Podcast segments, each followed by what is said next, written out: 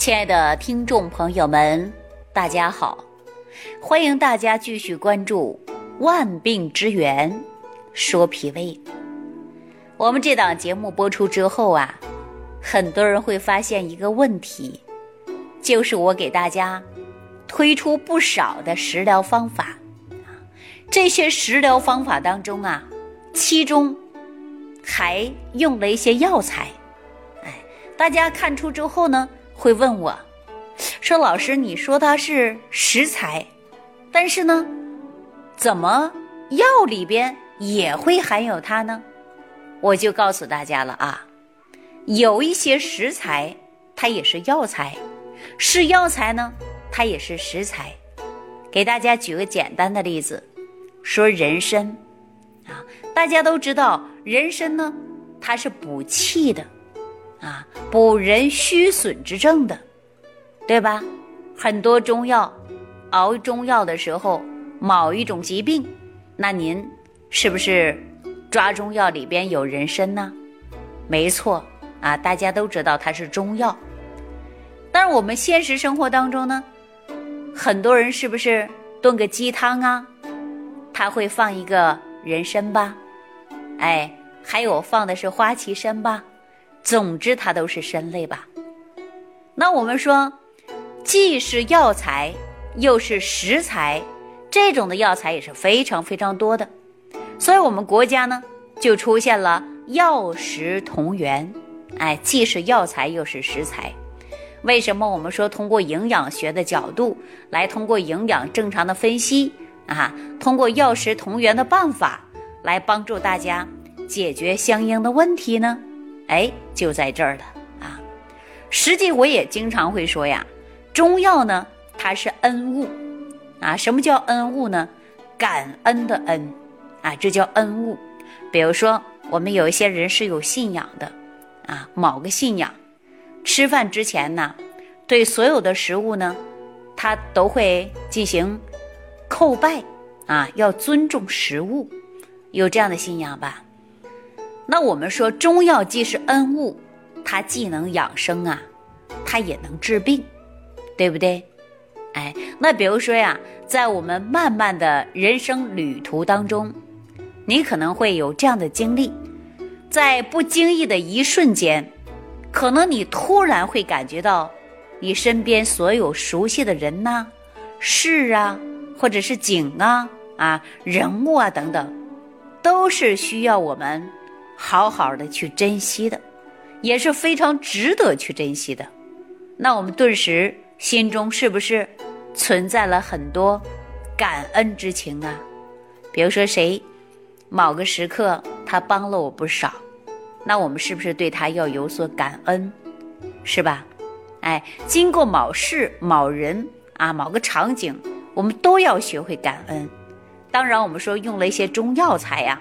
这真的是一种恩物，啊，就像我们很多人有信仰啊，他在吃饭之前就会做出他信仰的规则，没错吧？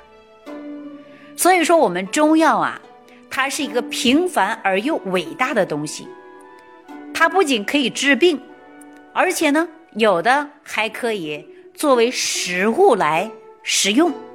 但是呢，中药它从不。喧嚣张扬，哎，但是对我们养生之路上呢，可是不可缺少的恩物啊。所以我想跟大家伙说呀，我们平时生活当中要尊重食材。我这个人呐，一直呢就是不浪费啊。我经常跟我的家人朋友也说，人要惜福啊。什么叫惜福啊？你看很多人啊，家里吃的东西，啊，吃一下，不吃了，随便就丢了，啊，尤其是粮食，在我家里这种现象啊，它都不存在的，因为我经常说人要惜福，不能浪费啊，尤其是粮食，绝对是不能浪费的，啊，那对这个问题呢，我不多说啊，其实我也跟大家说过，呃，欠食。啊，说到芡实呢，大家手上有十味元气早餐壶的朋友啊，你会看到，啊，其实这里边呢，我就把芡实加进去了。你吃十味元气早餐糊，大家都知道这里边就有芡实，对吧？这个芡实为什么给大家用上呢？因为它的功效也是很大的，所以呢，我就拿芡实直接作为一个食疗方法让大家来用。芡实它是一年呐，呃，生于水草的一个植物啊。由于芡实的花朵和果实啊都会呃稍稍高于水面的，它有一点像呢鸡头，因此芡实啊也有很多人会。称作叫鸡头灵，芡实呢具有白色的须根啊。如果说细心的朋友可能都会发现，但是呢，因为芡实它正面的皱纹啊呈青色，但是呢背面呈紫色，两面呢均有刺，所以说大家在采集的时候呢一定要避开它的叶子，否则呢你会伤到。啊，但是周围很多地方啊都有芡实，但是都知道芡实采摘的时候啊，确实挺不容易的啊。说芡实的花，它是非常鲜艳的啊，而且有紫红色的，在水面呢它是平放着，白天呢开了，晚上它自然就合下了。那果浆它也是带刺的，比如说鸡头状啊，形状呢它有黑色，然后呢。特别坚硬，但里边呢含有白色的粉末的培乳，到秋天的时候啊，它就成了种子，晒干之后呢去壳，就取仁入药了。我们称作这就是芡实啊。说这个芡实啊，它能够与莲子相似，对吧？主要呢都是补脾胃的，而且又能够啊。对于我们脾胃功能啊不好的人群来讲，可以吃一些芡实啊。但是我们说煮粥的时候呢，你把它研开，或者是把它煎汤啊，常与莲子同时吃，这个都是很不错的。因为我们中医认为啊，芡实是甘涩而平，它入脾肾二经，为了健脾胃、止泻。益肾固精之的良药，所以说在《本草纲目》当中啊，也是有记载的。《本草求真》记载啊，芡实如何补脾以泻？哎，另外呢，它还可以直接呀，对我们固肾的作用。所以说味道呢也是甘甜的啊，补脾的。如果说大家有小便，呃，经常啊说尿不干净的。或者说憋不住尿的，那么大家呢都可以用芡实，分生熟两用来用啊。大家说什么叫生熟两用啊？因为中药讲的就是炮制，那这个芡实的作用呢，它是很大的啊。比如说有的是需要炒熟的，有的呢是需要生的来用药。但是呢，炒的芡实啊，它是健脾开胃的啊。记住了，炒的芡实是健脾开胃的。那炒芡实呢？一般药店呢，它都有销售啊，因为炒制的，再加上呢是麸炒啊。以前我给大家讲过麸炒，并且呢掌握一定的火候，家庭制作不了或者制作不方便呢，我们就干脆买现成的炒熟的，哎，这样呢它能够补脾止泻为主。但是芡实啊，生长性啊决定了它就是入脾土的。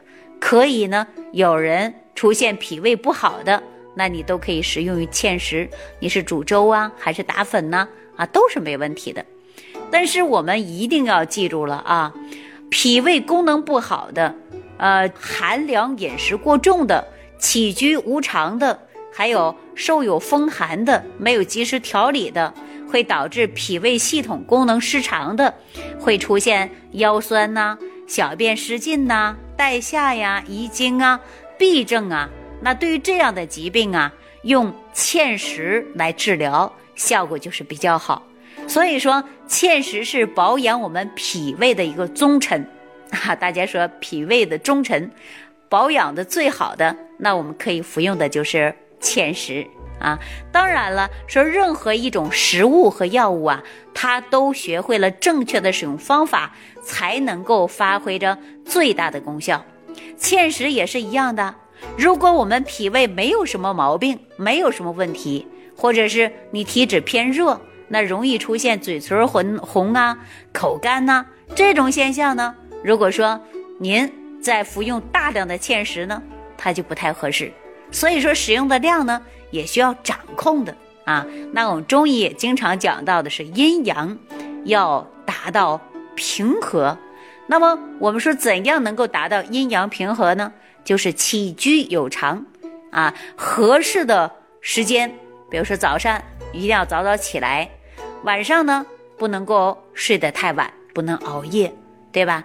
所以说我们调节人的身体健康，就要从生活当中点点滴滴入手来调养。那说到这儿啊，很多人说没问题，我身体棒着呢，啊，无需要调不调养的，吃不吃饭都行。但这种真的是错误。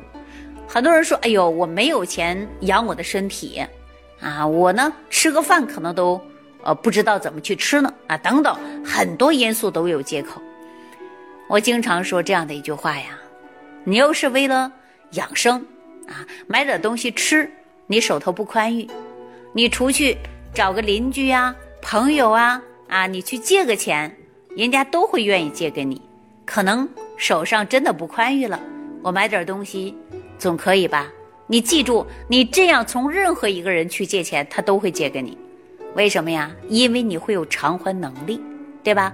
但是当有一天你病得特别严重了，啊，病得特别严重了，而且你以前从来都不注重养生，也不注重饮食，更不注重你的脾胃，到这个时候你真的出现了一些大的问题。好了。平时交往最好的朋友、同学、邻居啊、亲属啊，你去从他们拿钱，但是呢，他们都会各种理由、各种借口，告诉你不行。为什么呀？因为他害怕你病倒了，压根儿就还不上。大家说对不对呀？所以说我教大家会吃饭，啊，你正常的去食疗，解决你的问题，你身体健健康康的。那什么事都好说，当你身体没有健康啊，那啥事儿啊，那真的就不好说了，是不是啊？好了，说的有点远了啊。那接下来呢，我继续跟大家说，呃，这个芡实呢怎么吃，发挥着什么样的作用会更好呢？那我教大家呀，可以因人而异来解决自己的饮食方案啊。比如说，我们可以用萝卜、莲子。芡实、猪舌来煮汤啊！一说到这儿，这食物有点多啊，大家可以记一下：萝卜呢是七百五十克，莲子呢五十克，芡实呢可以选择二十五克，蜜枣三个，猪舌呢一个就够了啊，差不多五百克左右。猪骨呢七百五十克，将萝卜连皮洗干净啊，给它切成中块儿。莲子、芡实、蜜枣，去核洗干净，用清水啊稍稍浸泡啊浸泡着，将猪舌反复的清洗，清洗到干净，用沸水呢把它煮一下，去除血水，然后呢再加上我们这些一起的食材，放入锅里炖两个小时，啊，适当的盐呐、油啊、调味品，自己根据自己的口味呢来设计。那是我们这个量啊，就可以够三到四个人来吃了。那萝卜呢，本来啊，它就是属于有点凉啊，而且专门解决消食的、化痰下气的。莲子性平啊，有点涩，但是它能够健脾胃、养心神呢。芡实呢，它也是平胃肝胆的，它是能补脾止泻。蜜枣呢，同样。它也是益气生津的，哎，滋养肺部的。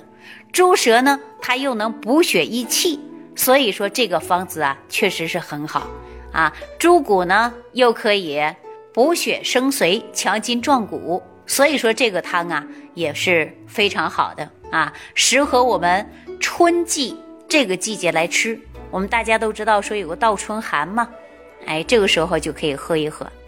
当然，我们还有非常简单的，像芡实莲子粥啊，啊，很多人都做啊，芡实莲子粥很简单，就把芡实莲子、山药啊，可以说呢，呃，做成粥就可以了啊，这个不需要教大家，大家自己可能也会，也可以呢用芡实根来炖鸡汤啊，芡实根炖鸡汤啊，这样呢，对于脾虚的人使用啊，还是比较好的。